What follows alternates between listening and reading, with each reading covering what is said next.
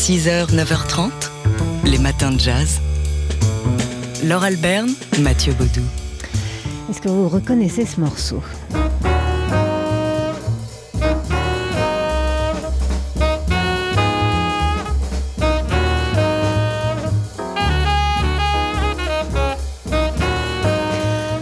Un morceau joyeux, plein d'énergie, qui figure sur le premier album de John Coltrane sous son nom, paru en 1960, l'album Giant Steps. Le titre de ce morceau, c'est Cousin Mary. Et cette cousine Mary, Mary Lyerly Alexander, la cousine de John Coltrane, est décédée, on l'a appris ce week-end, à 92 ans. C'est elle donc qui lui avait inspiré au saxophoniste euh, ce morceau, un morceau qui était à, son image, vous l'avez dit, pétillant, euh, plein de joie. Euh, elle avait passé une grande partie de sa vie à préserver l'héritage de son célèbre cousin, contribuant notamment à faire de sa maison de Philadelphie un lieu protégé.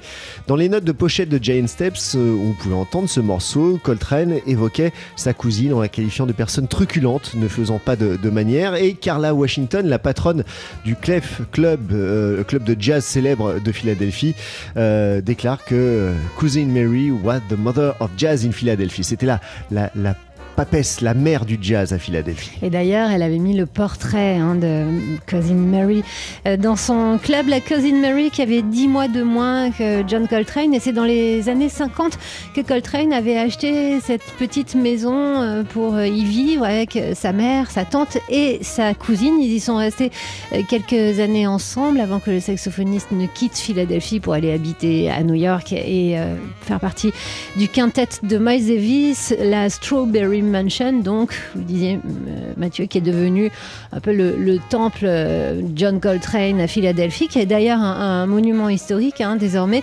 Et elle y a organisé de nombreux concerts ainsi que des, euh, de nombreuses actions à destination des enfants pour faire découvrir le jazz aux enfants à Philadelphie.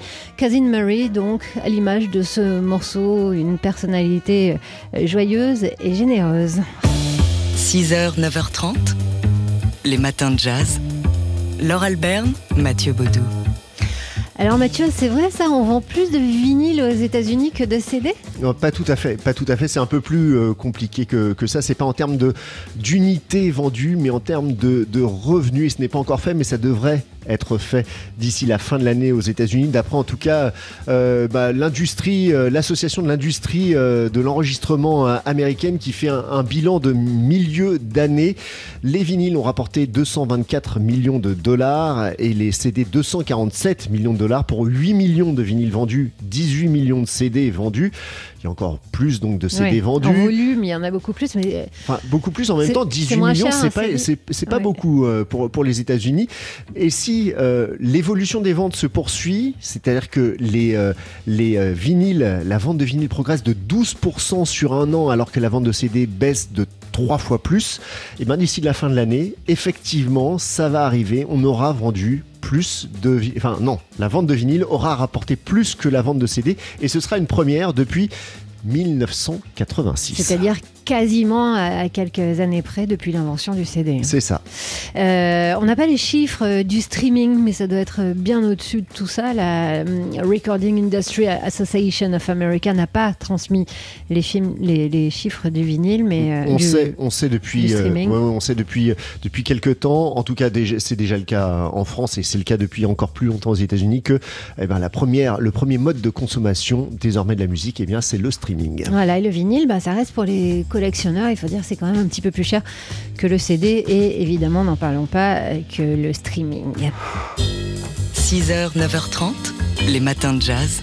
Laure Alberne, Mathieu Baudou.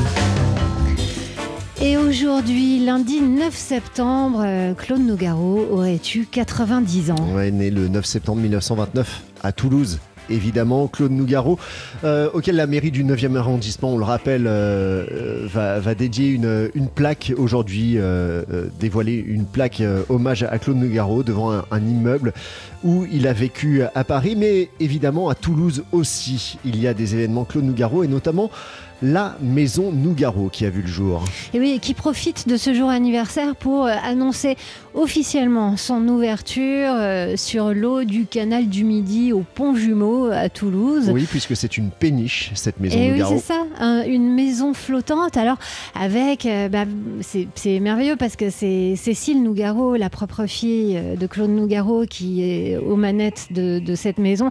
Et donc, bien sûr, bah, on peut assister et mettre vraiment la main dans la pâte musicale et poétique de Claude Nougaro, notamment euh, son, piano est exposé, on peut même jouer dessus, c'est quand même un cadeau extraordinaire. Puis il y a des, manuscrits, enfin, c'est vraiment euh, entrer dans l'intimité de Nougaro. C'est un lieu d'exposition également, euh, il y a des meubles ayant appartenu à Claude Nougaro, et puis il, ça va être un lieu de concert aussi, ça va être un lieu bel et bien vivant, cette maison Nougaro. Il y a une brasserie, un, un, bar, bar, bar, alors je sais pas trop ce que ça veut dire, bar, bar, bar, je sais pas si c'est juste un bar ou un bar, un bar à barbe papa. Enfin bref. Euh, donc c'est ouvert du jeudi au dimanche, la maison Nougaro à Toulouse, avec euh, visite, exposition bien sûr, et donc euh, également un cabaret brasserie. Alors pour se souvenir de Claude Nougaro aujourd'hui, ben, on se fait un cadeau, et ce cadeau c'est ça.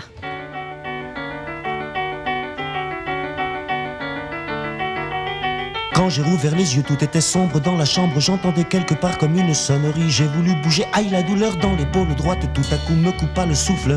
Une peur affreuse m'envahit et mon corps se couvrit de sueur. Toute ma mémoire me revint le hold-up, la fuite, les copains qui se font descendre. Je suis blessé, mais je fonce et j'ai le fric. Je glissais la main sous l'oreiller. La mallette pleine de billets était là bien sage. 200 briques. Somme toute, ça pouvait aller. Mon esprit se mit à cavaler sur était ma planque chez Suzy. Et bientôt à nous de la belle vie les palaces, le soleil, la mer bleue toute la vie, toute la vie.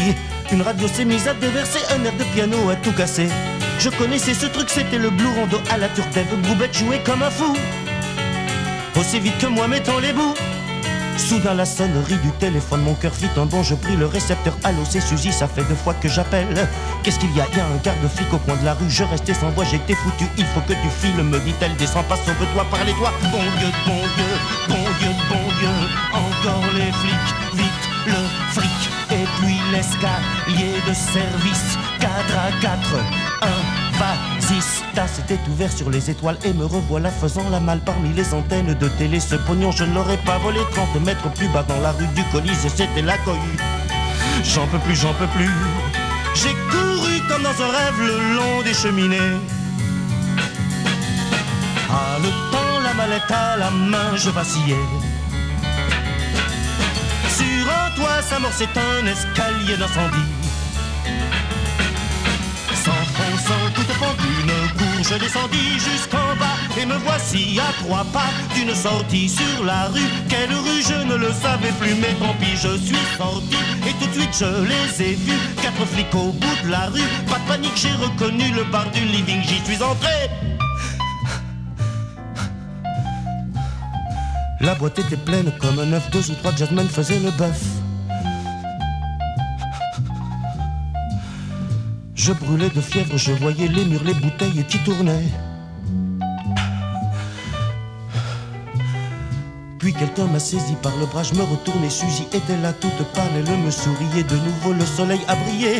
Dans un souffle, elle m'a dit, viens, j'ai la voiture tout près d'ici, nous sommes sortis, mais devant moi, un poulet a crié, ne bouge pas, avec la mallette, je l'ai frappé, alors le coup de feu a claqué, me clouant sur place. Oh Suzy, t'en fais pas. Je te suis, on y va. Les palaces, le soleil, la mer bleue, toute la vie, toute la vie, toute la vie.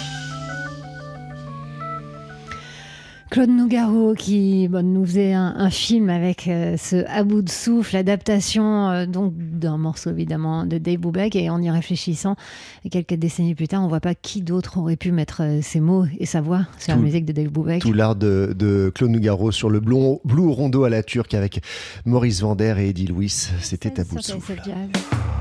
6h, 9h30, les matins de jazz. Laure Alberne, Mathieu Baudou. Il était né lui aussi un 9 septembre, c'était en 1927. On se souvient aujourd'hui dans les matins de jazz du batteur Elvin Jones. Fils euh, d'une famille de, de 10 enfants, dont également euh, le pianiste Hank Jones et le trompettiste Thad Jones. Quelle famille, cette famille Jones. fou. Elvin Jones, c'est évidemment euh, le batteur du quartet mythique de John Coltrane, cette section rythmique de folie avec Jimmy Garrison à, à la contrebasse. 6 ans seulement, hein, de 1960 à 1966, et ils Ouais. Le, le cours de l'histoire de la musique. Et le son du jazz de l'époque, euh, Elvin Jones, ce n'est pas que ce quartet, non, c'est 50 ans de carrière. Il a joué également avec Miles Davis alors qu'il n'avait pas 30 ans, mais aussi Sonny Rollins, Wayne Shorter, Ornette Coleman ou encore Randy Weston. Une cinquantaine d'albums sous son nom, une près de 150 euh, en tant que sideman. Enfin bref, Elvin Jones était un maître et pour célébrer son anniversaire, on se fait un cadeau. On s'offre une leçon de batterie avec lui. First of all, you know, we're dealing with um, uh, a very uncomplicated. Uh. D'abord, vous savez, nous avons affaire à des formes peu compliquées, combinaison de formes de blues et de standards. So, if we understand the melody, then we can understand Si on comprend la mélodie, the alors on melody peut comprendre comment la mélodie ou cette phrase rythmique peut être développée en termes de rythme.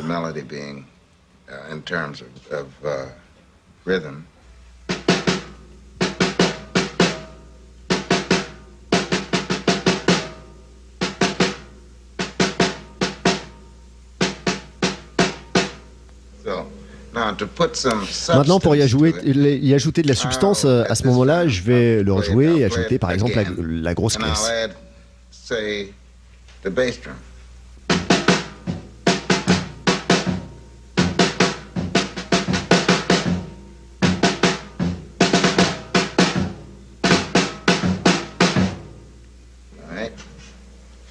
All right. Pour mettre un peu plus d'emphase, je mets le charleston.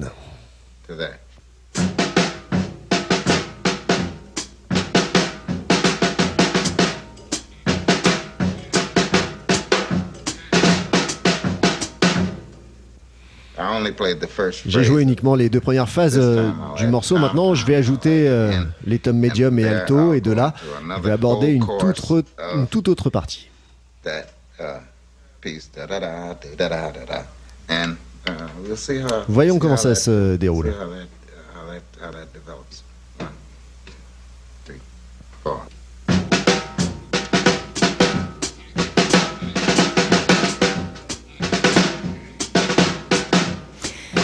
Et voilà, et ça y est, c'est du Elvin Jones. Et peut-être que vous avez pris votre première leçon de batterie avec Elvin comme euh, maître. C'est pas mal. C'est une vidéo qu'on vous a dégotée sur Internet en fouinant bien. Vous pouvez la trouver. Là, ça bah, s'accélère un peu plus Oui, voilà. même. oui. Je suis pas sûre qu'on puisse suivre là hein, pour notre première leçon. Euh, si, si vous voulez, on vous mettra ça peut-être sur notre page Ah oui, Facebook. un petit comme lien. ça, hein. Mais oui.